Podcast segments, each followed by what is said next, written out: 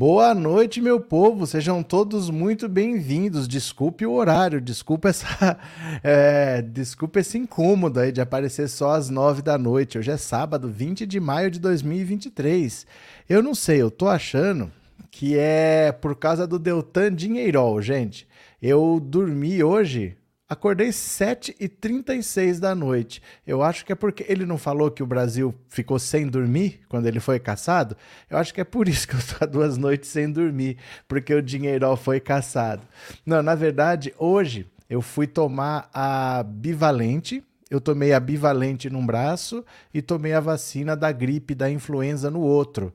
E eu saí daqui de manhã, umas 10 da manhã e 10 e meia e fiquei até meio-dia e meio lá para tomar a vacina.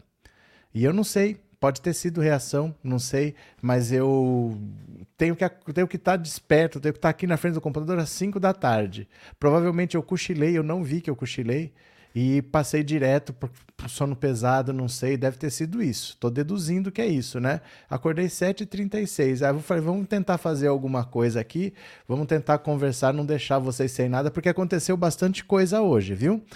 Vou falar já já desse plano do Lula para destruir o Bolsonaro, vocês vão entender do que está se tratando e vocês vão entender também por que, que o Bolsonaro ainda não está inelegível. Vocês lembram que eu falava? A ação de inelegibilidade do Bolsonaro já está pronta. Já está pronta. É só pôr em votação. Ainda em maio, o Bolsonaro está inelegível. E por que não foi ainda para votação? Eu vou explicar para vocês também. E quem me segue no Instagram ou no Twitter, viram que eu postei um vídeo hoje do da Jovem Pan dizendo que o Flávio Dino é do Comando Vermelho, é do Comando Vermelho, isso, basicamente isso. O cara disse que o Flávio Dino é do Comando Vermelho porque ele quer ir para a Amazônia, onde o PCC já tomou conta, e o interesse dele é combater o PCC para favorecer o Comando Vermelho, aquela história do complexo do alemão, do CPX, não sei das quantas. E aí eu pedi para vocês compartilharem o vídeo, marcarem o Flávio Dino para que ele visse e tomasse presidências e ele viu. Ele viu, retuitou e provavelmente vai tomar providências porque a gente já sabe como o Flávio Dino é. Então eu queria agradecer a todo mundo que me segue, que me segue no Twitter, que me segue no Instagram, porque é a maneira mais fácil de falar com eles. Eles não ficam assistindo live de uma hora, eles não têm tempo para isso. Mas eles olham o Instagram, eles olham o Twitter, por isso que eu falo para vocês: siga nas outras redes sociais, porque conseguimos chegar ao Flávio Dino, ele viu o que a Jovem Pan falou e vai tomar providências. É ótimo isso, né? É assim que a gente vai limpando a área, é assim que as pessoas vão entendendo que para tudo tem o limite da lei. O cara não pode falar um negócio desse que o Flávio Dino está querendo entrar na Amazônia para acabar com o PCC para favorecer o, o, Comando Vermelho, viu? Então, obrigado a todo mundo que compartilhou, todo mundo que me segue no Instagram, no Twitter, porque conseguimos chegar ao Flávio Dino, ele viu. Alguém postou o vídeo, repostou, marcou e ele viu, e ele respondeu. Tá? Vamos ver tudo com calma? Quem está aqui pela primeira vez, se inscreve no canal. Quem já é inscrito, mande um super chat, um super sticker. Bora ver primeiro o negócio do Flávio Dino, porque aí vocês já ficam sabendo do que que é. E já me segue no Instagram, já me segue no Twitter, porque a gente precisa trabalhar juntos, precisamos ter ação coordenada. Não adianta falar que eu sou resistência se você não dá um clique às vezes. Às vezes é compartilhar, quer mexer um dedo, a pessoa não faz. Mas ela é resistência, ela vai mudar o Brasil. A pessoa não mexe um dedo para dar um compartilhar mas ela vai mudar o Brasil. Então me segue, me segue que a gente está conseguindo fazer as coisas. Olha, vamos lá, vou te mostrar aqui para você entender do que, que é. Vamos falar da Carla Zambelli, que era anti-vacina, mas agora está na UTI por causa de Covid. Alguém tem pena? Alguém está com dó? A Carla Zambelli era anti-vacina e agora está na UTI por causa de Covid. Bora, vem aqui comigo, dá uma olhada aqui. Ah, não, compartilhei errado. Pera lá. Compartilhei errado. Pera, é assim que compartilha. Aí, agora tá certo. Tá aqui, ó, Pensando Auto Insta, passamos de 80 mil seguidores. Pensando Auto Insta, me segue aí, ou coloca o celular no código QR. Ou você vai pro Instagram e coloca lá Pensando Auto Insta, tudo junto.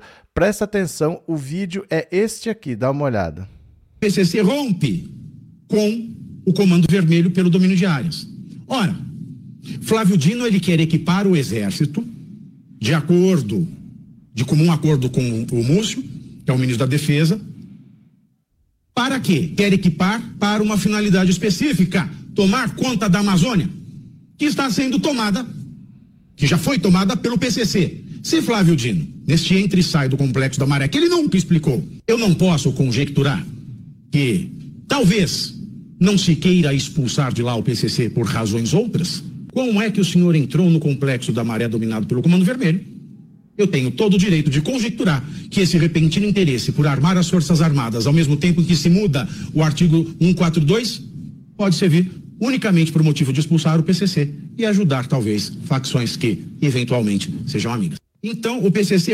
Perceberam o que, que esse cara falou? Perceberam? Olha só aqui, ó. Flávio Dino respondeu, ó. É isso que a extrema-direita chama absurdamente de liberdade de expressão. Óbvio que nem é, não é, em nenhum país do mundo. Ele viu, ó, esse Sérgio Barreto compartilhou o vídeo, o vídeo chegou ao Flávio Dino. Então é isso que eu faço, falo para vocês. Às vezes sozinho você não consegue fazer. Às vezes sozinho você não dá conta, mas alguém vai compartilhar e vai chegar lá. Por isso que a gente tem que ser muitos. Nós temos que ser muitos. Não adianta só você assistir e ficar esperando eu fazer. Eu preciso que você faça também, porque nós temos que ser muitos. Então me siga no Instagram, me siga no Twitter, faça parte dessa ofensiva, não fique só olhando não, porque a gente precisa ser muitos. Alguém vai ser visto e é o que importa. Chegou no Flavidino, ele viu e ele vai tomar providências. Eu acho muito pouco, fico feliz que a gente ajude da maneira que a gente pode a melhorar um pouquinho esse país dessa, dessa toxicidade, dessas pessoas tóxicas que existem nesse país, né? Vocês já se inscreveram no canal, já se tornaram membros, já mandaram um super chat, um super sticker? Cadê vocês aqui? Hein? Cadê? Deixa eu ver. Só para não perder. Aqui é a Raquel. Professor acordando do sono dos justos para nos informar, obrigado. Eu tô meio grog, na verdade, tô meio esquisito assim, sabe quando você tá meio à toa, mas tá tudo certo. Obrigado, viu, Raquel? Obrigado pelo super chat. Valeu. Então, gente, por favor, tá? Quando eu peço para vocês me seguirem, é porque o, a pessoa assim que essas pessoas importantes, elas não ficam uma hora assim assistindo live, elas não têm tempo para isso. Mas ver uma mensagem rápida no Twitter, elas têm. Ver uma postagem no Instagram, elas têm, porque é rapidinho. Então me ajudem, porque eu preciso de vocês para fazer alguma coisa. Sozinho a gente não consegue, mas juntos a gente consegue sim, ó. Juntos chegaremos lá. Lembra do Afif? juntos chegaremos lá. Faz isso, me segue no Twitter, me segue no Instagram, ó, Pensando Auto Insta, tudo junto, procura lá e me segue, viu? Pensando Auto Insta.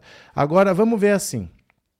Vamos falar que o Lula tem um plano para destruir o Bolsonaro de vez. Não tem nada a ver com nenhuma maracutaia para tirar ele das eleições ou para botar ele na cadeia, não tem nada a ver com isso. Mas é a maneira que o Lula acha que o Bolsonaro vai ser destruído. Deixa eu agradecer a Estefânia Silva, obrigado pelo super chat de coração.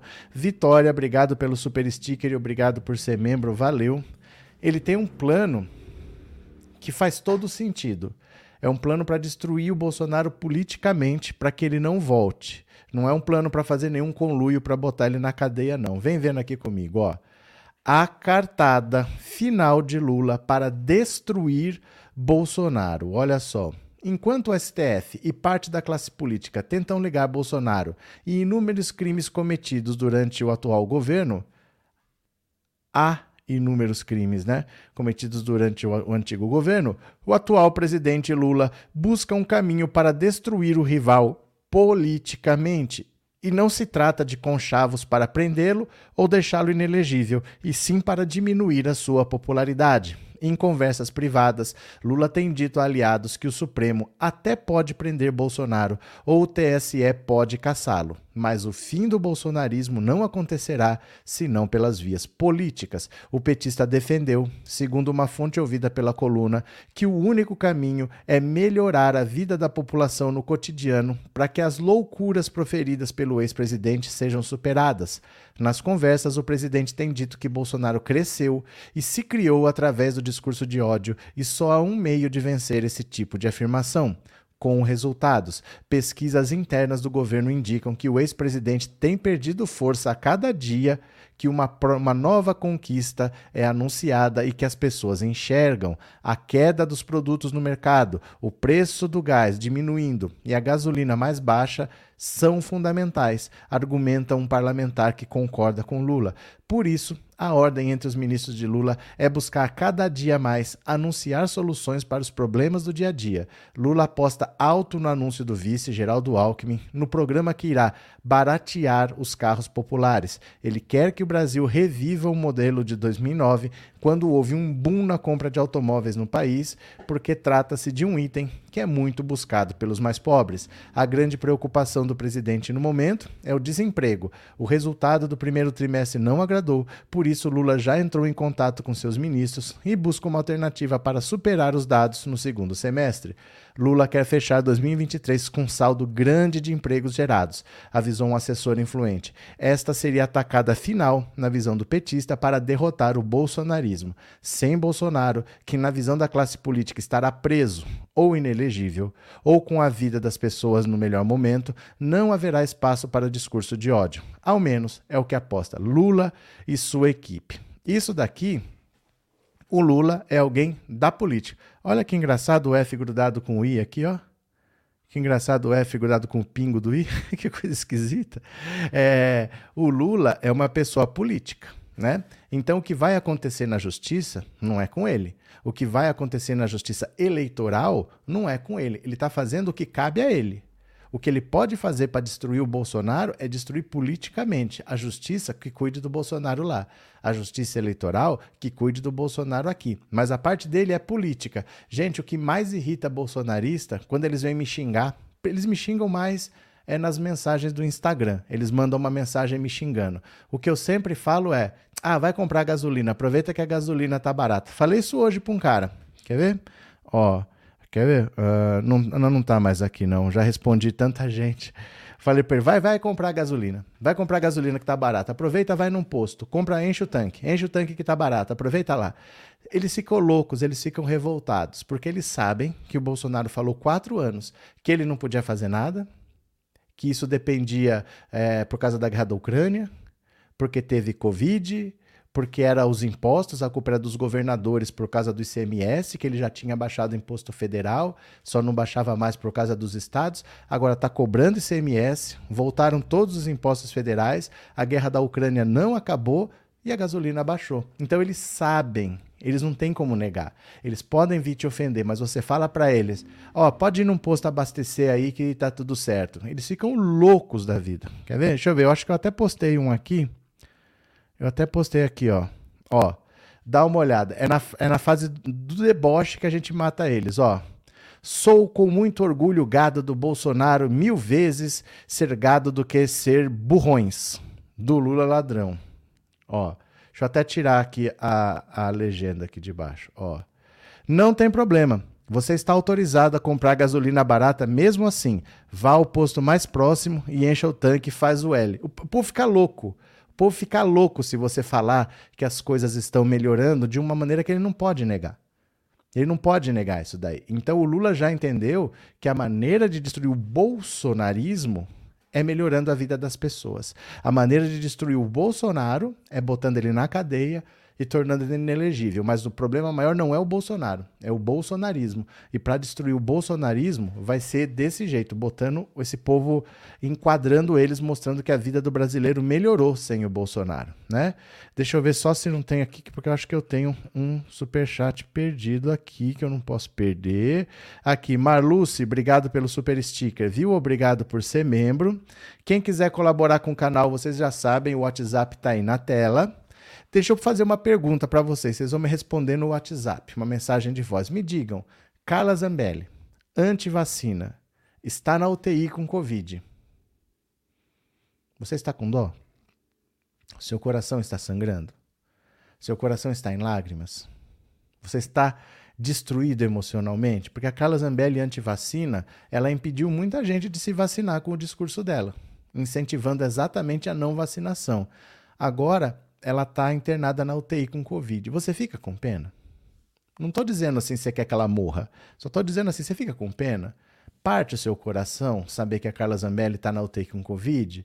Você fica assim, fala, caramba, uma pessoa tão boa dessa tá com Covid. Você fica triste? Você vai responder para mim no 14997790615. Se quiser contribuir com o canal, essa também é a chave Pix. Você faz a sua contribuição no final, eu vou ler um recadinho que você deixou lá.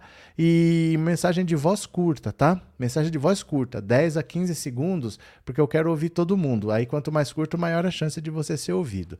Agora deixa eu falar aqui uma coisa com vocês. Por que, que o Bolsonaro ainda não está inelegível? Porque a ação dele, daquela reunião com embaixadores lá no TSE, está pronta. Está pronta. Não tem mais nada para fazer. É só o Alexandre de Moraes, que é o presidente do TSE, colocar em votação. Votou, ele está inelegível. Por que, que isso não acontece?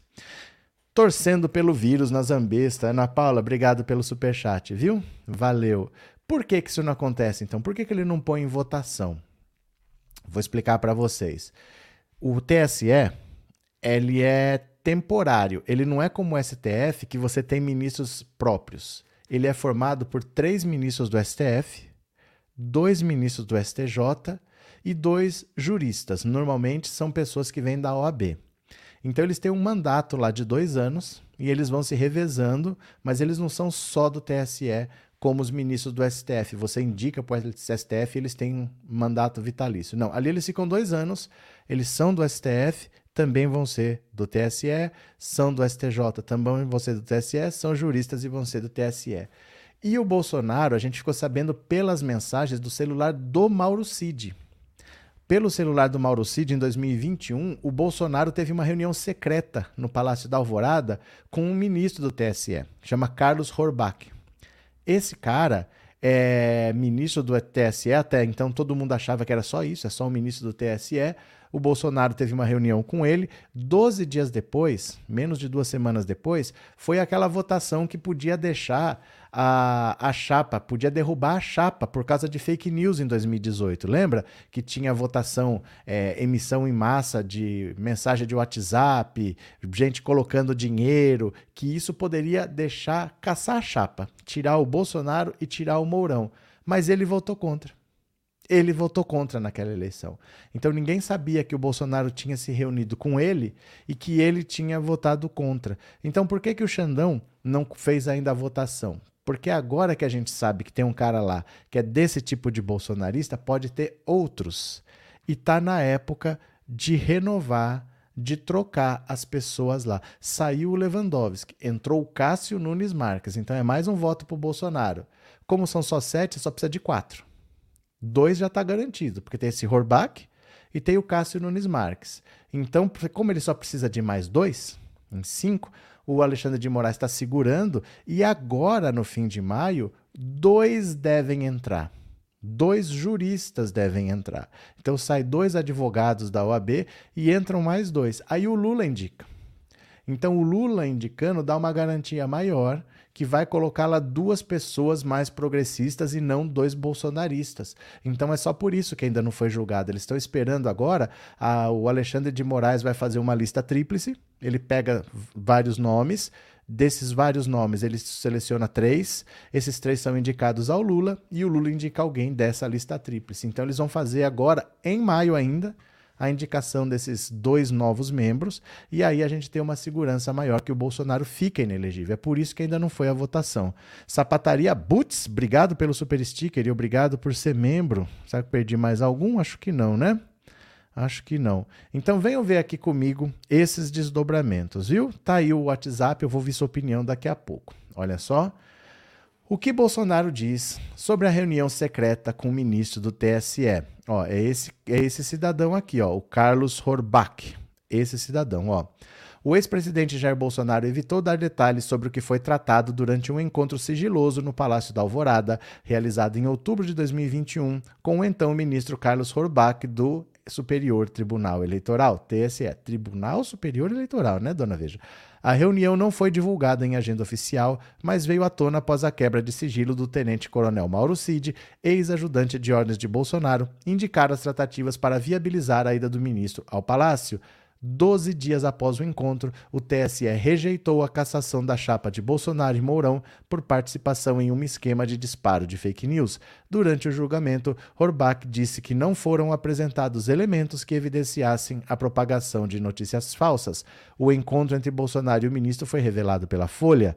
Em entrevista à Veja, Bolsonaro disse que o Palácio da Alvorada era sua residência e evitou falar sobre o que foi tratado na reunião, descrevendo apenas como uma visita de cortesia. Recebi várias e várias vezes ministros do Supremo, autoridades mais variadas possíveis de outros tribunais e não foi constado na agenda, a não ser aquela que deveria ser constado e eu constei. Mas, por mais que por que surge esse ministro agora? Encontro secreto? Já começam a contar a história. Vai que no dia seguinte acontece um problema no TSE que não tem nada a ver com essa nossa conversa.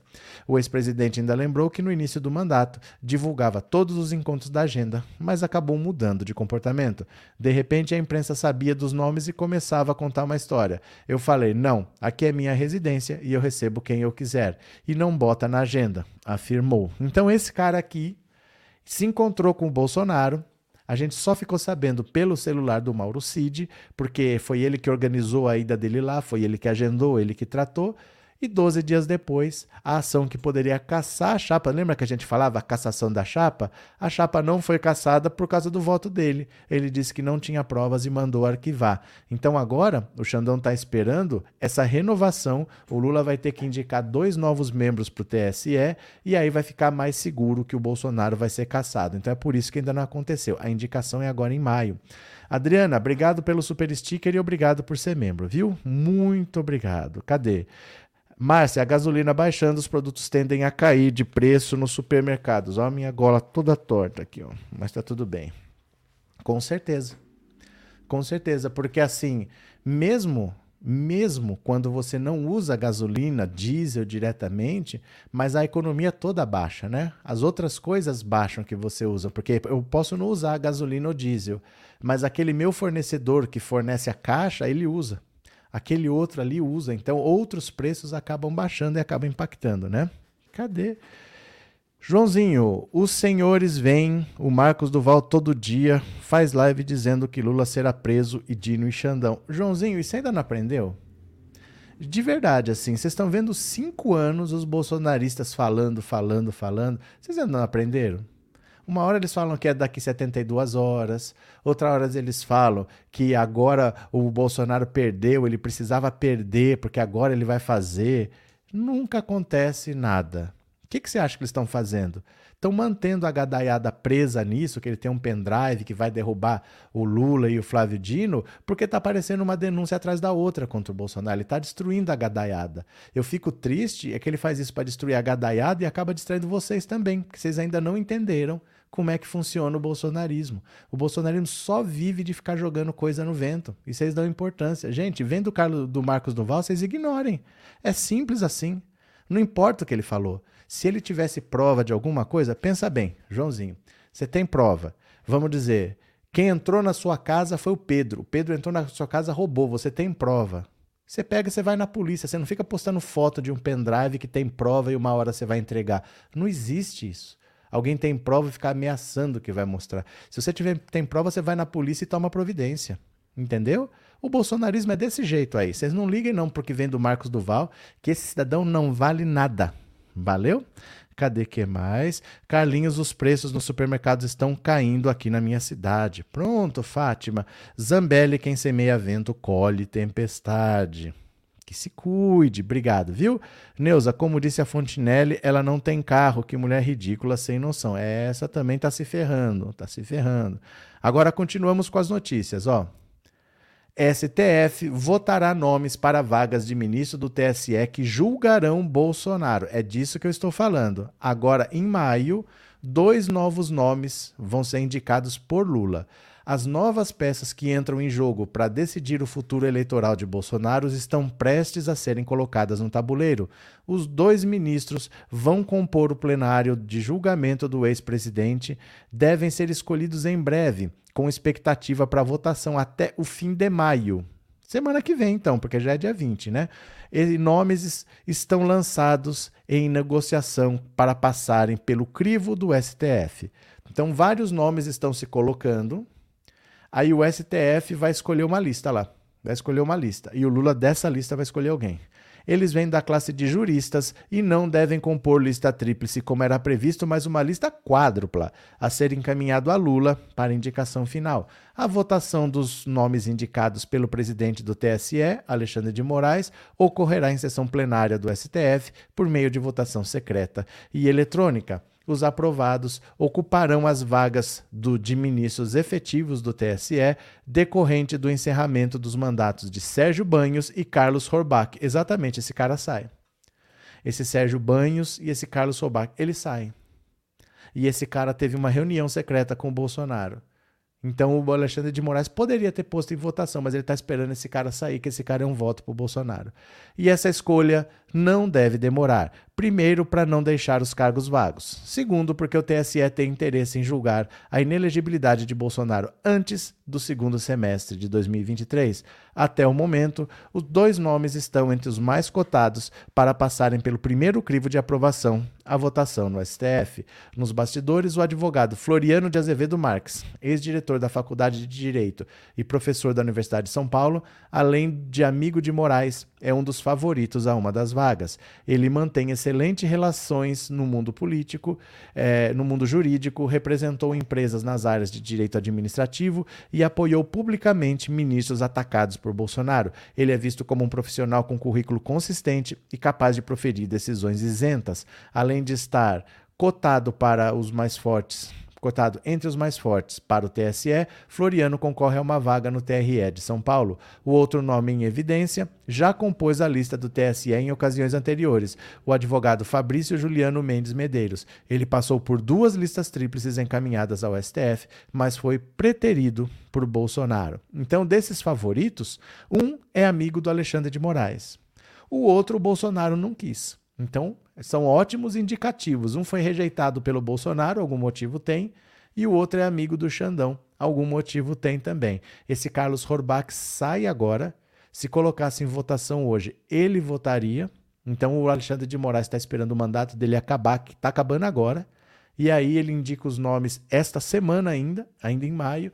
E aí deve ser aprovado dois novos ministros. E aí a votação fica mais segura, certo? Cadê? Renato Prime, jeito de psicopata, ele xinga o Dino de obeso, sendo que o próprio fez cirurgia bariátrica. Norberto, poxa vida, Bolsonaro, parece que as coisas não estão saindo conforme o programado. Cadê? Elvio, essa colocação de feitos do governo Lula possui uma falha gravíssima, falta de comunicação na mídia progressistas e anúncios na EBC e TV não hostis, assim como nas rádios. Cadê? Gente, alguém assiste a EBC? De verdade, você acha que o problema é não anunciar na EBC? Você, acha que, você já assistiu a EBC? Você passa o dia assistindo a EBC? Você acha que é isso que muda? Sério mesmo? É assim, falta de comunicação nas TVs não hostis. Quais seriam as TVs não hostis? Qual, qual não foi bolsonarista? Todas são bolsonaristas porque é o que elas querem é dinheiro. Não existem TVs não hostis, a EBC ninguém assiste, a mídia progressista acompanha quem já é progressista. São os que menos precisam de anúncios do governo Lula. Você está entendendo, o Elvio? Não é assim, não. As pessoas às vezes atacam, atacam, atacam, achando que tem uma solução mágica. Tem que anunciar na EBC. Quem assiste a EBC? De verdade, assim. Qual é a relevância da EBC? Se ele colocar 24 horas de anúncio na EBC, a gente não vai nem saber o que está passando. De verdade, eu falo isso com quem trabalha com YouTube, com quem sabe o alcance que as coisas têm, o impacto que tem, mas de verdade, faz a menor diferença ficar anunciando nos, nos veículos oficiais. Colocar no Twitter oficial do Lula, vai ver quem já, quem já segue, quem já é da esquerda, quem já é progressista, quem já é petista. Não é falha na comunicação, é que vocês querem convencer bolsonarista. Esse é que é o problema. Não existe uma comunicação que vá convencer bolsonarista. O que o Lula vai fazer é melhorar a vida das pessoas para acabar com o discurso de ódio. O discurso de ódio é eu quero destruir tudo. Se a vida da pessoa tá boa, ela não vai querer destruir. Mas achar que vai convencer bolsonarista, o Lula já desistiu disso de convencer quem não gosta dele. O Lula sabe por que, que ele foi preso. Ele foi preso porque tem gente que nunca gostou dele, não gosta e nunca vai gostar. E ele não está governando para essa gente. Ele não está preocupado em convencer essa gente, porque essa gente nunca vai gostar dele. Ele está preocupado em fazer o Brasil melhorar. E o Brasil melhorando não vai ter discurso de ódio, porque o discurso de ódio é eu quero destruir tudo. Eu quero destruir tudo. Não, não vai votar mais em candidato que quer destruir, porque a nossa vida está melhor. Então eu não quero destruir uma vida que está boa. Mas não, não, tem essa de divulgar na, na EBC para melhorar a comunicação do governo. Eu, eu nem sei que eu, o que, que é EBC. Nunca assisti EBC na vida. Sejam sinceros. Vocês param para assistir a EBC? Eduarda, que loucura é essa do advogado Tiago Pavinato? É Jovem Pan. Alguém ainda se assusta com a Jovem Pan? Jovem Pan. Pavinato é isso daí. Se está na Jovem Pan, gente, está na Jovem Pan, né? Obrigado, Eduarda. Obrigado pelo super chat, viu? Mas já chegou no Flávio Dino. Conseguimos levar para o Flávio Dino. Bora para mais uma, bora para mais uma. Alexandre de Moraes manda a PF investigar o presidente da CPI do MST. Esse pessoal que está querendo atrapalhar o governo está ferrado, está ferrado. Olha só. O ministro do STF, Alexandre de Moraes, determinou na última quarta-feira que a Polícia Federal investigue o deputado Tenente Coronel Zuco por suspeitas de incentivo a atos antidemocráticos no Rio Grande do Sul. O autor do requerimento que criou a CPI do MST para apurar as invasões de terras promovidas pelos sem terras, Zuco foi eleito presidente da comissão. Conforme o despacho de Moraes, Zuco foi alvo de uma notícia de fato levada ao Ministério Público a respeito de suposto patrocínio e incentivo a atos antidemocráticos, a exemplo do bloqueio de estradas após a vitória de Lula sobre Jair Bolsonaro. O caso, que inclui publicações feitas por Zuco nas redes sociais entre outubro de, é, entre outubro de novembro, entre outubro e novembro de 2022, antes da posse na Câmara, foi remetido ao STF pelo TRF4, a pedido do Ministério Público diante do foro privilegiado de Zuco na Corte. A Procuradoria Regional da República da Quarta Região também defendeu que a investigação fosse para o STF, porque tramitam de modo concentrado na Suprema Corte diversos inquéritos correlatos, inclusive envolvendo pessoas não detentoras de prerrogativas de foro, mas lá investigadas por força de eventual conexão. Na quarta, Moraes determinou que a PF siga com a apuração, encaminhe-se os autos à Polícia Federal para continuidade das investigações, decidiu o ministro. A documentação foi disponibilizada à PF nesta sexta. Então, o cara que vai ser o presidente da CPI do MST acaba de ter a investigação determinada pela Polícia Federal pelo Alexandre de Moraes. Essa galera toda tá caindo, gente. Essa galera toda tá caindo. É que a gente quer que caia semana que vem. Não é semana que vem, mas estão caindo. Estão caindo. Agora quem vai investigar é a Polícia Federal do Flávio Dino. Agora quem vai investigar é a Polícia Federal do Flávio Dino. Eu acho pouco. Cadê que mais? Cadê? Uh, cadê? EBC só no mundo da bola e é bom o programa, José. Tem, tem algum programa? Eu não sei, gente, eu nunca assisti. Mas assim, é, em termos de televisão, não adianta fazer nada sem a Rede Globo. Tem que estar tá na Rede Globo. Senão não tem repercussão. Não é a questão de você gostar ou de você não gostar. É o tamanho que ela tem, é o alcance que ela tem. Ainda tem lugar no Brasil que só pega a Rede Globo. Tem lugar no Brasil que pega vários canais, mas só a Globo pega bem. Né? Então, assim, não tem como você fazer alguma coisa de informação de massa sem a Rede Globo. Divulgar na EBC, divulgar em televisão pequena, as televisões não hostis, não, não resolve. Não resolve, não alcança ninguém, não atinge ninguém. E os canais progressistas, você vai falar com quem você não precisa falar com quem já sabe, com quem já é parceiro, com quem já está do lado. É o que seria pregar para convertidos. Se você falar nas mídias alternativas, vai falar com a gente. A gente não precisa saber. Para atingir um público maior, não o público bolsonarista que não adianta. Aquele povo que canta para pneu, aquele não adianta. Mas tem o cara que ele não é direita, que ele não é esquerda, que ele não participa da vida política e ele precisa saber dessas boas notícias, porque numa eleição ele pode ir para lá ou ele pode ir para cá. Ele não tem um posicionamento firme. Esse cara tem que ser atingido. Esse cara não é atingido pela EBC. É mais fácil você pagar um anúncio no meio da Praça é Nossa do que colocar na, na EBC o dia inteiro, né? Cadê? Uou, Maria do Nascimento, boa noite. É o fim da picada, não assisto mais TV desde o tempo do impeachment da Dilma. Pronto. É, Dinete, o povo quer as coisas baratas, claro. Agora, deixa eu falar uma coisa para vocês. Cuidado com o seguinte erro. Você não assiste mais televisão. Beleza. É um veículo de comunicação do passado mesmo, cada vez tem menos relevância, mas ainda tem muita. Tá perdendo, mas ainda tem muito. Só que você não pode não migrar então para os meios digitais. Porque às vezes você fala, eu não assisto mais televisão, mas você não tem um Twitter, mas você não tem um Instagram, mas você, por exemplo, é, não usam as outras redes, por exemplo, o TikTok, que seja, porque falam com públicos diferentes, chegam informações diferentes. Não dá para você sair daqui e não ir para lugar nenhum. Você está só ou no Facebook ou no YouTube. Não adianta postar nada lá que ninguém vai ver. Entendeu? O Facebook só vai ver quem te segue, só quem é seu amigo. Então são aquelas pessoas que vão ver no máximo. E no YouTube tem uma repercussão diferente porque normalmente são vídeos mais longos. Não vai chegar a uma pessoa ou outra. Então sigam no Instagram, sigam no Twitter, para você se comunicar com outras pessoas, para você conseguir que a sua voz seja ouvida. O melhor caminho são essas duas redes, Instagram e Twitter. Vai pelo menos aqui, ó, pensando auto Insta, tudo junto, minúsculo, grudadinho, pensando auto Insta. Me segue lá porque nós conseguimos fazer o Flávio Dino ver o que a Jovem Pan estava fazendo com ele, ele respondeu. Ele vai tomar as providências. Então é importante, viu? É importante isso, tá? Cadê? Júnior, eu acho um grande defeito da sua parte quando você fica querendo explicar tudo que as pessoas falam. Aqui não é sala de aula, não deixe seu seguidor. Não, não. Sala de aula, não deixe seus seguidores. A... Não entendi. Aqui não é sala de aula, não deixe seus seguidores a verdade. Não entendi. Mas deixa eu explicar. Uma coisa é o seguinte: essa informação que eu mostro aqui é pública. É pública. Se a gente não conversar, essas notícias que eu ponho aqui, ó, são todas públicas. Você pode ver sozinho. Você não precisa vir aqui para ver notícia. Entendeu? Se for para eu só mostrar notícia, você só pode ver por conta própria, porque é tudo público. Eu não tenho, eu não sou um repórter que tem um furo de reportagem, porque não é essa a minha formação. Então, se você quiser puramente ver notícias, se você não quiser que a gente interaja, é só você ver as notícias, porque é tudo público, entendeu? A única coisa que a gente pode fazer aqui é conversar. Porque às vezes a notícia de economia está em economês, às vezes a notícia política está em politiquês ou está em juridiquês. Às vezes a pessoa não sabe o que é foro privilegiado. Às vezes a pessoa não sabe o que é taxa Selic.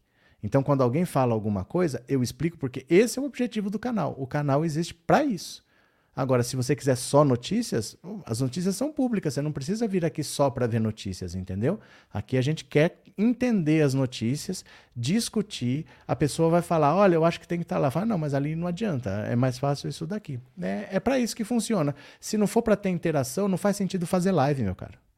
Você só faz vídeo ao vivo porque você quer interagir com as pessoas, senão eu gravo. Faço um vídeo aqui de 20 minutos, gravo, ponto. Você entendeu? Só faz sentido uma live se for para interagir. Valeu, Júnior Ribeiro. Cadê que mais? É, Mora, é verdade, aqui na internet também rola muita desinformação, temos que filtrar. É, Marlene, pode falar sim, você pode tudo, o canal é seu, nós aprendemos. Não, mas não é essa questão. É porque o objetivo é esse. Pode ser, gente, às vezes não é bom ou ruim. Às vezes não é para você mesmo. Às vezes você quer outra coisa, não tem problema, entendeu? Às vezes não é para você. Às vezes você quer notícia. Tem os portais de notícia aí. Mas não faz sentido eu vir aqui só ler notícia. Né? São coisas, notícias que são públicas. Então uma live existe para a gente interagir. Bora para mais uma, bora para mais uma. Olha, por Moro, senadores querem tirar do TSE a última palavra sobre cassação. Olha aqui, ó. Na quinta-feira, líderes do Senado se reuniram com Rodrigo Pacheco para discutir formas de tirar do TSE a última palavra sobre a cassação de mandato. Você acha que isso realmente é por causa do Sérgio Moro? Não é por causa do Sérgio Moro. A urgência do assunto veio de uma constatação deles. Depois que o tribunal cassou o mandato de Deltan Dallagnol na Câmara dos Deputados na terça, o senador Sérgio Moro é o próximo alvo. Quando se trata de mandato parlamentar, não importa o alvo do momento. Não, não é pelo Sérgio Moro. Não importa o alvo do momento. Os congressistas temem sempre estarem reféns de decisões judiciais. Daí o desejo de controlar o ato definitivo sobre cassações. Isso daqui, gente, é uma das coisas que não fazem o menor sentido. Você falar que o TSE não pode dizer que uma candidatura foi irregular. Porque senão não tem a necessidade de existir uma justiça eleitoral. A justiça eleitoral só tem uma função: controlar as eleições. para que as eleições sejam justas e para que ninguém, por exemplo, abuse de poder econômico, para ninguém tenha uma vantagem devida. Então, se alguém cometeu alguma irregularidade na campanha, se aquela candidatura foi irregular, tem que perder. O TSE não caçou o deputado Dallagnol. O TSE caçou o candidato Dallagnol. O problema estava na candidatura dele que não poderia ter sido aceita. E eles querem, eles, deputados, darem a última palavra. Eles não têm nem que apitar. Porque não se está falando do deputado. Não é alguém que foi eleito, é alguém que venceu o jogo com um gol de mão. É isso que a gente está falando. É alguém que venceu o jogo com um gol impedido, porque na candidatura dele teve problema. Então isso aqui é o desespero de perder o mandato. Não é pelo Sérgio Moro nem pelo Dallagnol, mas não faz sentido você ter uma justiça eleitoral que não decida nada. Então agora eu decido que o cara lá não pode ser candidato. Ah, mas a Câmara fala, ah, não, mas ele vai ficar. Como é que é isso? Né? Não tem muita chance de prosperar isso. Eles querem não ser caçados, mas não faz sentido você falar que o TSE não possa dizer que uma candidatura não foi irregular, porque o TSE só existe para isso. Né? Então, eles podem espernear, podem querer salvar o Moro, que na verdade não é salvar o Moro, é salvar a própria pele, mas não faz sentido falar, ah, não, vamos nós decidir se vai caçar ou não. Não se está falando do deputado. Deltan Dinheirol. Estamos falando do candidato Deltan Dinheirol que não estava elegível. Eu não, não tenho possibilidade de você falar que ele vai ficar se ele não devia ter sido nem candidato, né? Cadê? É Célia Neuza dando risada. Fatos em filmadinha celular.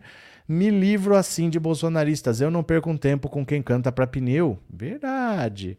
É, Renato, mordeu a língua. O que aconteceu? Fernando, a essência dessa live é o seu tom explicativo e didático para tratar assuntos complexos. Não, é que live, gente. Eu não entendo o canal que faz live, eles ficam conversando entre eles.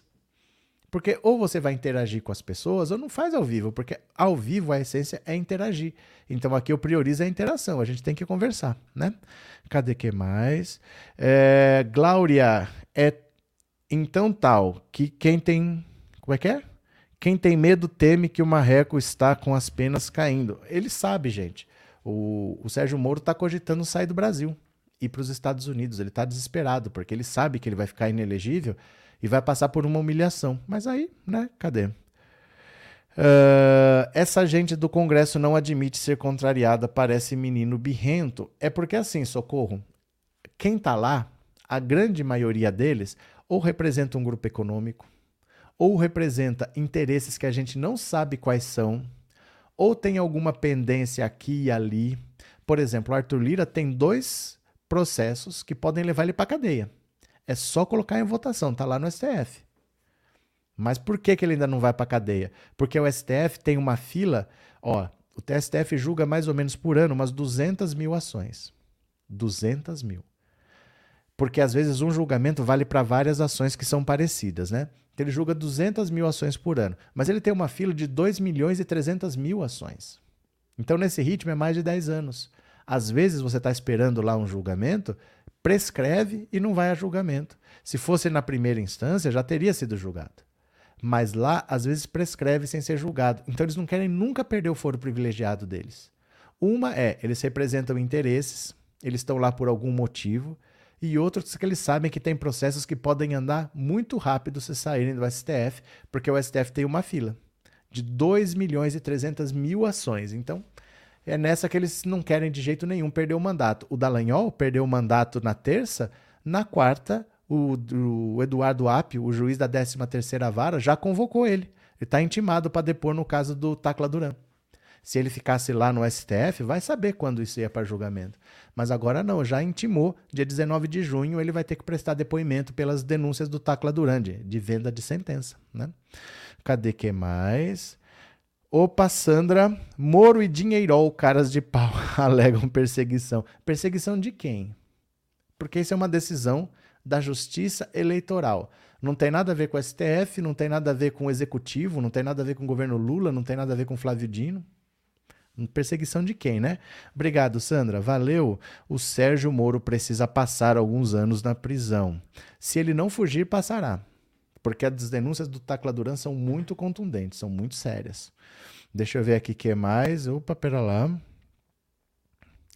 O, olha isso aqui, ó. Olha como o mundo do Bolsonaro é outro planeta, ó.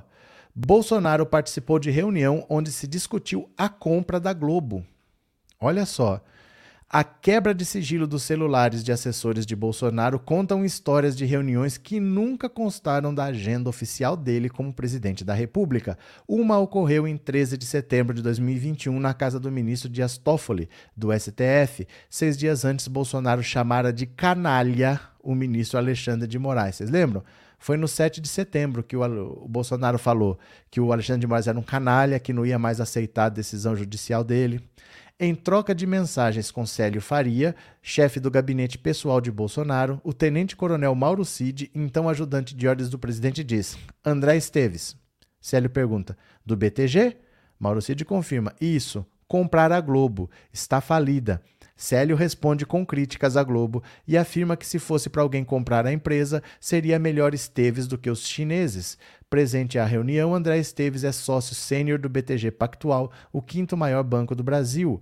Quem também estava na casa de Toffoli era o Procurador-Geral da República, Augusto Aras, informa a Folha de São Paulo. Então, olha, a reunião foi na casa do Dias Toffoli, o Augusto Aras estava lá e essa reunião seria para discutir a venda da Rede Globo. A Globo entrou em contato com o blog e disse que a possível negociação se trata de uma fantasia. Leia a íntegra. Nossa, a íntegra da nota são essas duas linhas e meia. A Globo desconhece a realização desse suposto encontro, mas se existiu e se o tema foi o mencionado, tratou-se de uma fantasia. Não há, nem nunca houve, qualquer intenção de venda do Grupo Globo, cuja saúde financeira é reconhecida pelo mercado. É que assim, ó, o que, que acontece com a Rede Globo? Quem criou a Rede Globo foi o Roberto Marinho. Muito ajudado pelos militares, a gente sabe tudo disso. Mas quem criou foi o Roberto Marinho, que era um jornalista, que é o cara que criou o jornal o Globo, que é um cara da imprensa, que é um cara dos meios de comunicação. E ele enriqueceu, virou bilionário, a gente sabe disso daí. O problema é que os filhos dele já nasceram ricos e não tem o menor apego pela Rede Globo. O que eles querem é o dinheiro que eles recebem. Então, se isso garante para eles muito dinheiro, ah, vamos tocar essa empresa aqui. Aí tá lá Roberto Irineu Marinho, não sei das quantas, eles estão tocando a empresa porque gera dinheiro. Mas se alguém quiser comprar, eles vendem. O que eles querem é dinheiro. O Roberto Marinho jamais venderia. Porque ele construiu, ele era um homem de comunicação, mas os herdeiros não estão nem aí. Então a Globo venderia a TV? Venderia, mas para quem? Para quem? Porque televisão é um veículo do passado. É muito difícil hoje, em 2023, alguém que coloque tanto dinheiro, porque não seria uma venda barata, num meio de comunicação do passado. É muito mais barato, por exemplo, investir em outras maneiras de se comunicar. Você vê, por exemplo, atores que estão saindo da Rede Globo e estão indo para o streaming, estão indo para o Disney Plus, estão indo para o é, Netflix, eles estão indo para outros meios de comunicação que geram mais dinheiro com custo menor. Então, achar alguém que queira comprar uma televisão é mais ou menos como assim, em 2023, você querer montar uma locadora de VHS. Sabe, quem é que vai montar uma locadora de VHS hoje? Quem é que vai comprar uma televisão cara como a Rede Globo? Se quiser muito ter uma televisão, compra uma TV mais barata. Compra a Rede TV, ela vende. Sabe assim, não interessa muito para ninguém botar tanto dinheiro numa compra dessa. Se fosse, a Rede Globo já teria sido vendida. Os herdeiros não têm a menor apego. Não têm o menor apego pela Rede Globo. Eles vendem, vão gastar dinheiro, vão ser felizes, eles não estão nem aí. Mas não tem quem compre. Não tem quem bote tanto dinheiro numa televisão. É como botar muito dinheiro numa, numa locadora de games. Não existe mais isso. Hoje as coisas são online. Né? Ninguém vai abrir. Cadê a Blockbuster? Né? Não vai abrir mais. Ninguém vai abrir uma locadora hoje. É a mesma coisa. Cadê?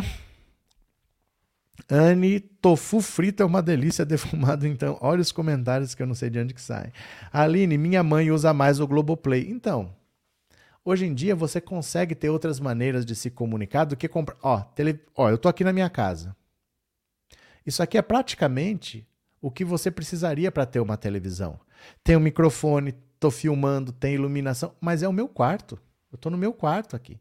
Se fosse numa TV, eu ia ter que ter um estúdio, ia ter que ter um diretor, ia ter que ter câmera, ia ter que ter uma equipe de produção, ia ter que ter maquiador, figurinista, alguém definindo a pauta, alguém trabalhando a semana inteira. Seria muito caro fazer essa mesma coisa que eu faço na televisão. E aqui eu faço sozinho. Então é muito difícil alguém que fala, vou botar não sei quantos bilhões numa televisão. O mercado publicitário está todo indo para a internet. De onde que você vai abrir uma televisão hoje para se manter, né? É, internet é mais democrática que a TV aberta, disse o Robson Delmar, quando você dizia que o Bozo não trabalhava. Na verdade, ele, o Bozo, trabalhava fazendo reuniões para tratar de pautas do mal. É, se você considerar isso trabalhar, né? Ele não está lá de graça. Ninguém está lá de graça. Alguém coloca. No caso do Lula, é o povo. O povo lutou contra tudo e contra todos para colocar o Lula lá.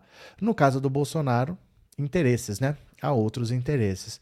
Deixa eu ver aqui mais uma. Carla Zambelli, eu vou ouvir depois o seu WhatsApp, hein? 14997790615. Carla Zambelli está com Covid. Ela era anti-vacina. Você tem dó da Carla Zambelli? Vamos ver aqui, ó.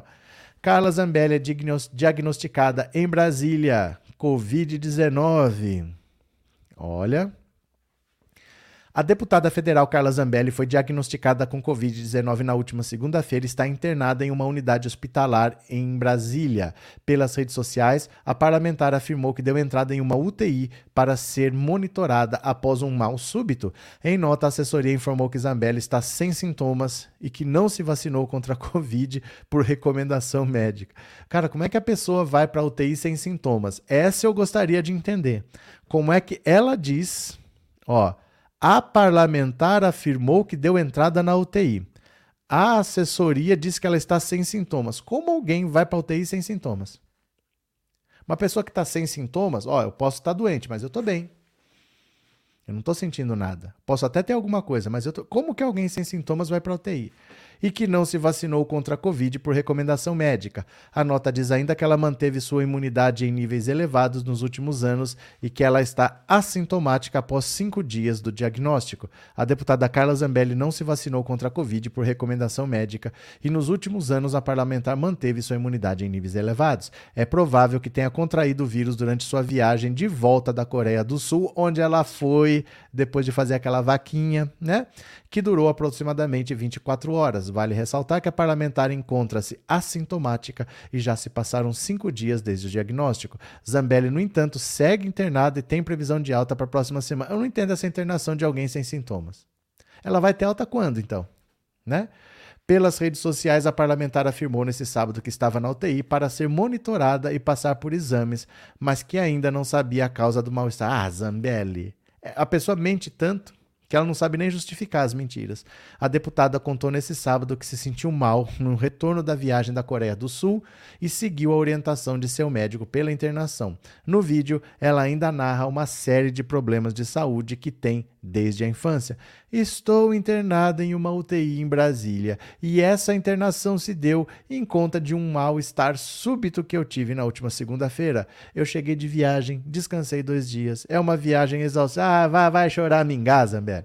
Vai chorar mingá. Eu nunca vi a pessoa ficar internada na UTI sem sintomas. A pessoa está com a respiração boa, está com o batimento cardíaco bom, não está com febre, não está com nada, está na UTI.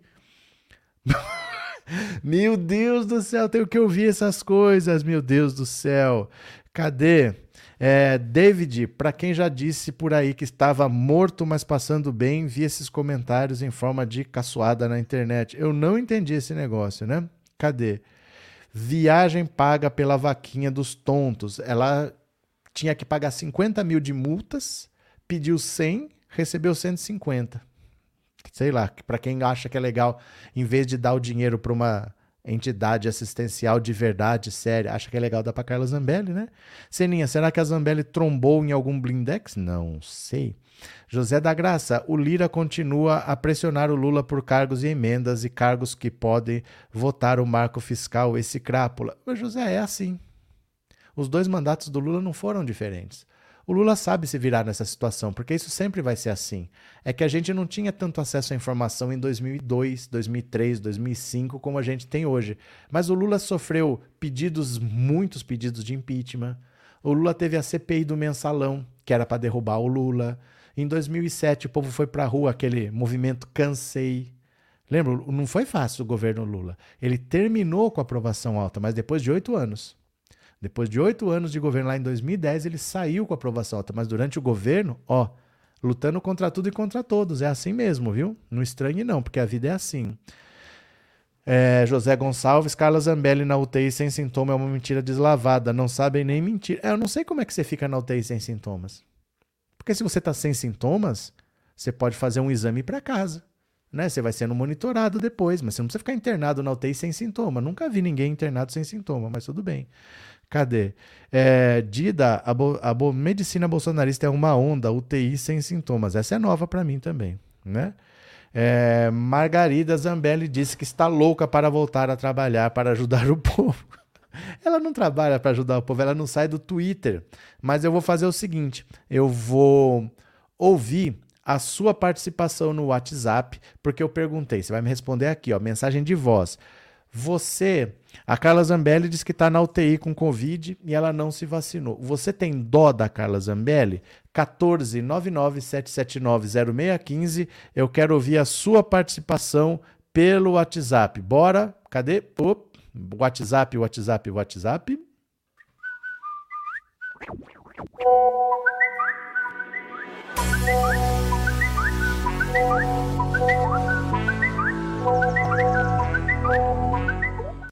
Bora, vamos lá, 14997790615. WhatsApp, quero ouvir a sua opinião. Cadê? Foi, meu povo. Vamos lá. Fala que eu te escuto. Fala que eu te escuto. Cadê? Boa noite, professor. Oi. Ângela de Diadema. Tenho dó dela não. Tenho dó dela não, bem feito. Agora que se trate. A não ser que ela tomou vacina, né, professor? Ah, um abraço. Se tá na UTI, sei lá. Vamos ver. Obrigado. professor Roberto, nem Oi. um pouco de pena. Viu?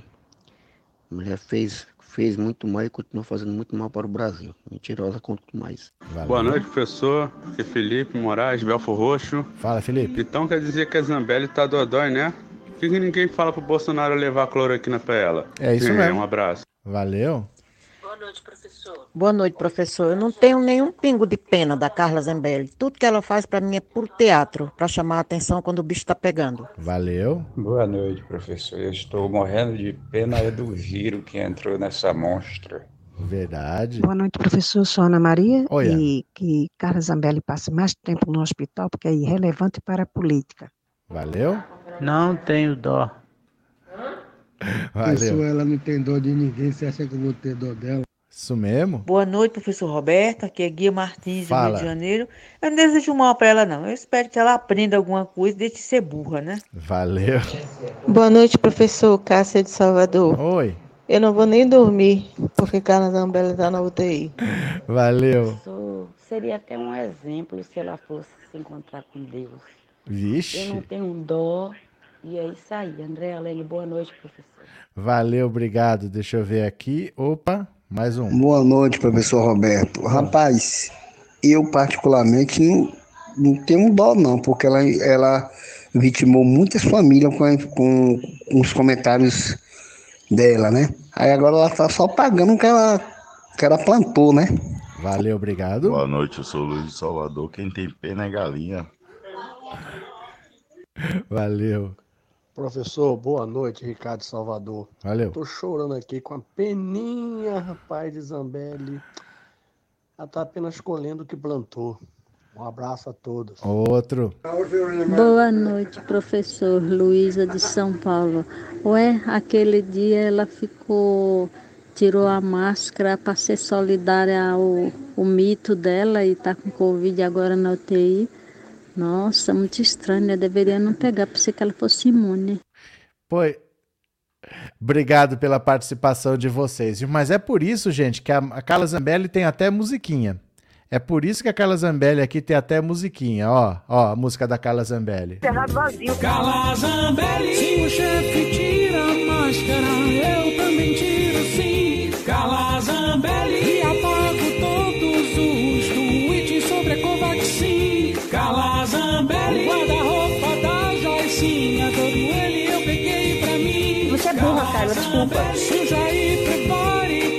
eu defendo ele mesmo assim. Eu hoje ponho minha mão no fogo pelo Jair.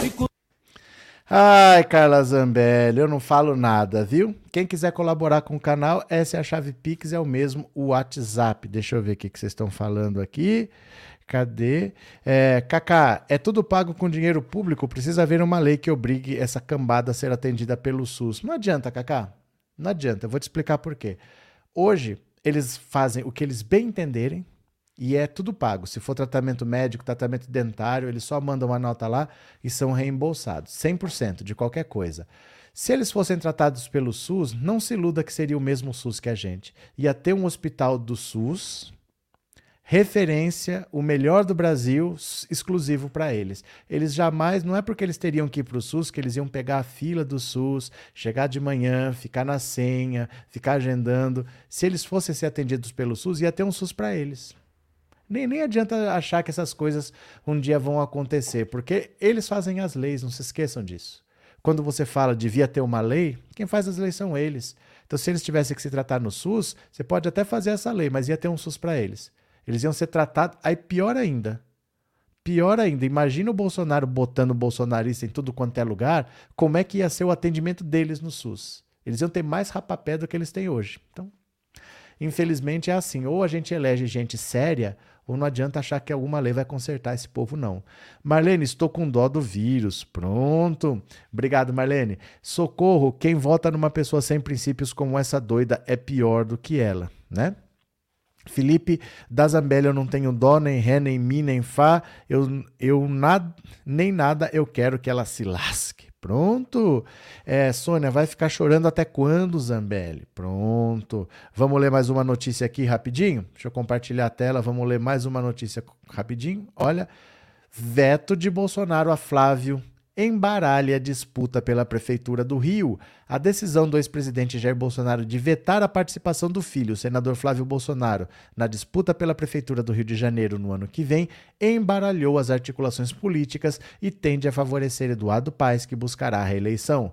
Flávio vinha se articulando para a candidatura e havia garantido o apoio do governador Cláudio Castro após desentendimentos internos. Contudo, sempre condicionou o projeto ao endosso do pai. Na quinta-feira, Bolsonaro orientou pelo fim da empreitada nas eleições municipais de 2024, quero ele organizando os palanques nos 92 municípios do Rio, pois o PL tem o projeto de fazer uma grande quantidade de prefeitos e vereadores em todo o Brasil. Então conversamos e ele vai comunicar ao nosso grupo político no Rio que ele não será candidato à prefeitura. Vamos escolher o melhor nome para disputar a capital com o nosso apoio. Isso aqui é conversa fiada.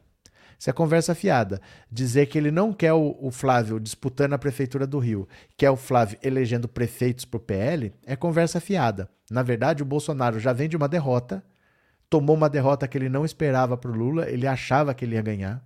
E ele tomou um couro, o Lula teve a maior votação da história, ele já saiu desorientado dali. Com as denúncias agora que estão vindo por causa de cartão de vacina, de joias e tudo que ainda vai aparecer, o Flávio candidato fica mais exposto. E se ele sofreu uma segunda derrota em 2024, para 2026 já era. A família toda vai estar tá prejudicada. Então ele está evitando uma segunda derrota, porque ele já perdeu para o Lula e agora o Flávio poderia perder para o Eduardo Paes. Então ele está evitando uma segunda derrota, ele está fugindo da disputa, ele está se acovardando diante das denúncias que ele sabe que vem.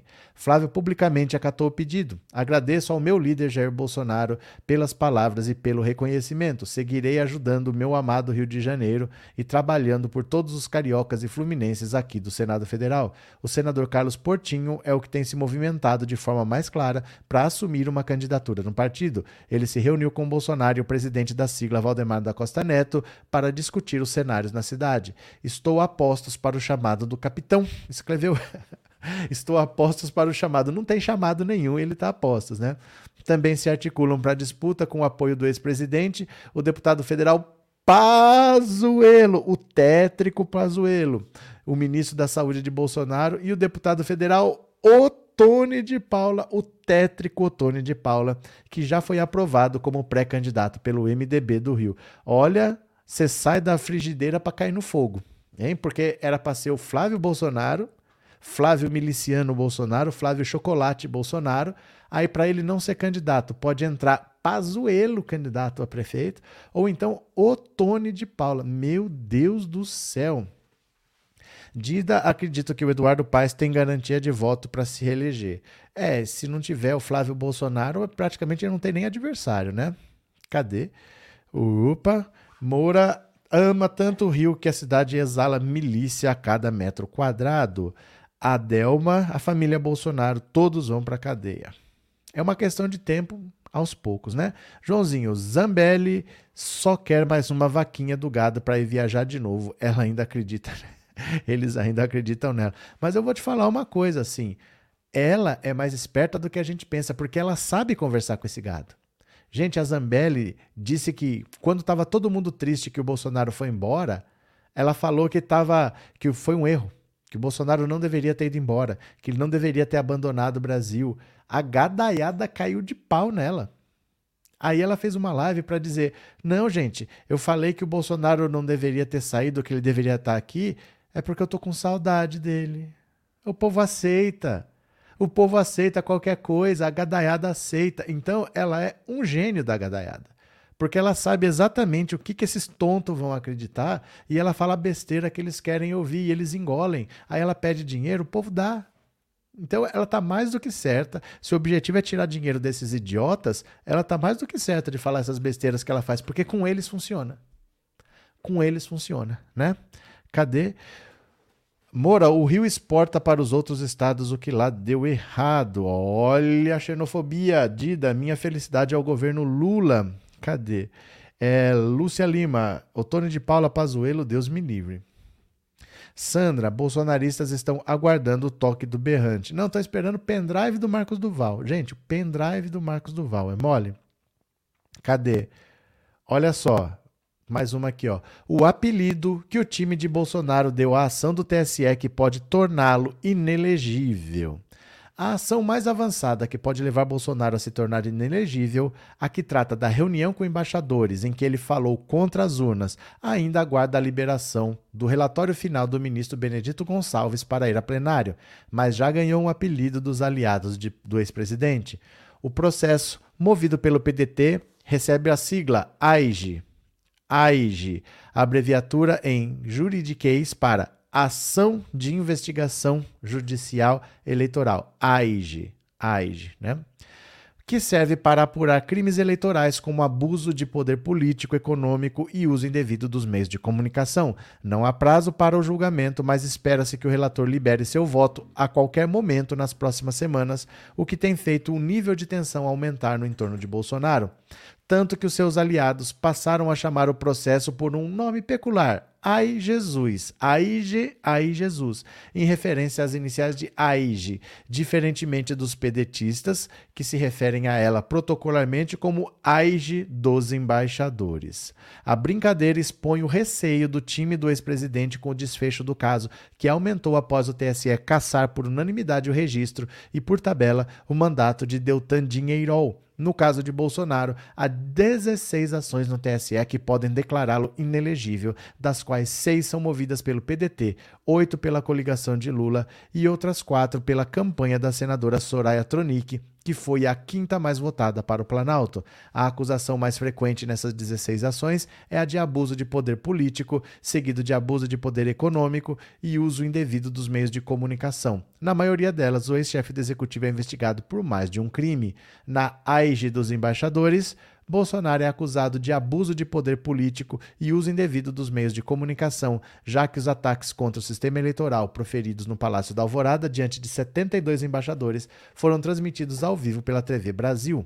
Dentro e fora do TSE, é dado como certo que Benedito Gonçalves vai dar um furo e um duro e contundente voto pela condenação de Bolsonaro, seguindo o que já recomendou o parecer do Ministério Público. O Benedito Gonçalves é o relator dessa AIG dos embaixadores é o mesmo que foi o relator do caso do Deltan Dinheirol.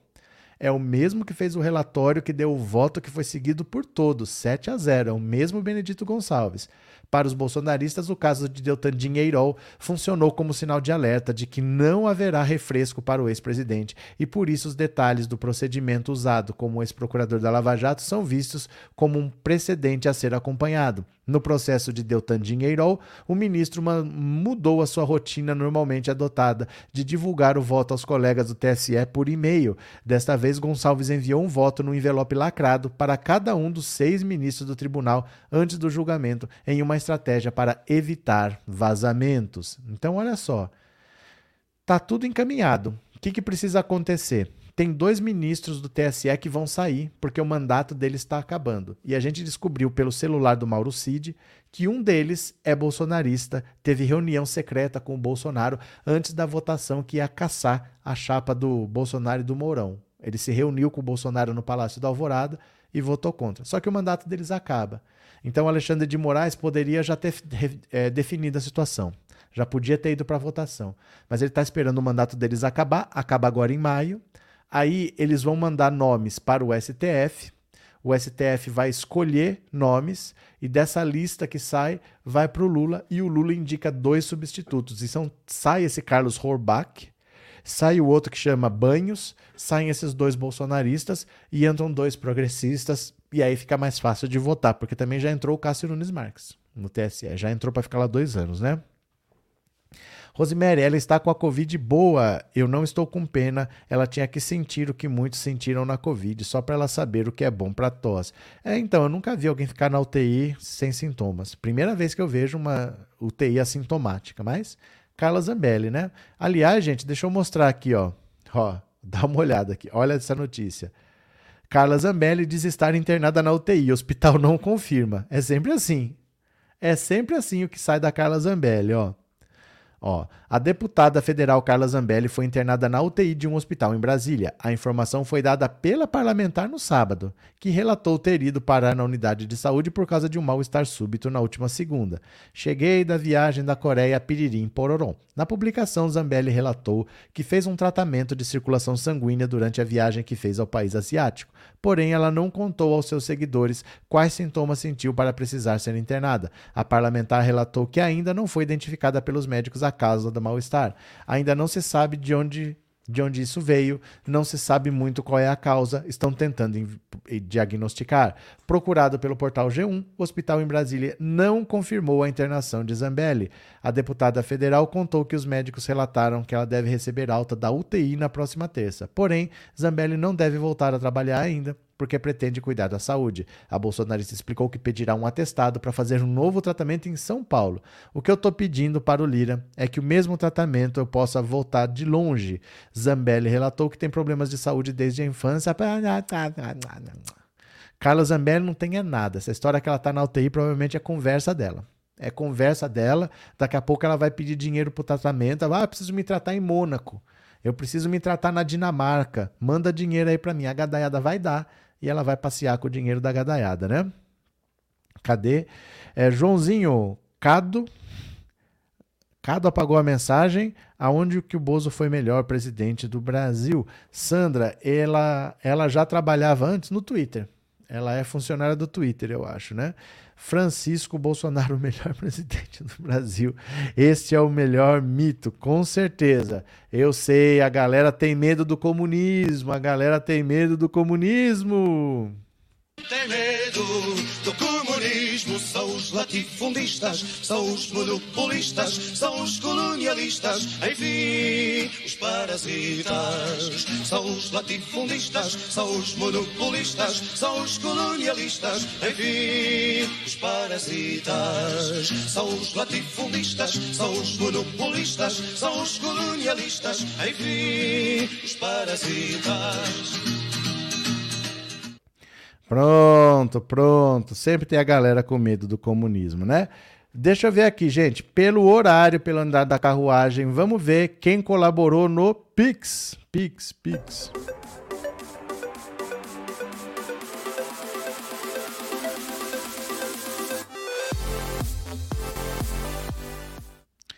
Pronto. Aqui está. Vamos ver as mensagens. Eu vou agradecer ao Edivaldo Nunes de Oliveira, muito obrigado, Edivaldo. Vou agradecer a Vitória Pureza, muito obrigado, Vitória.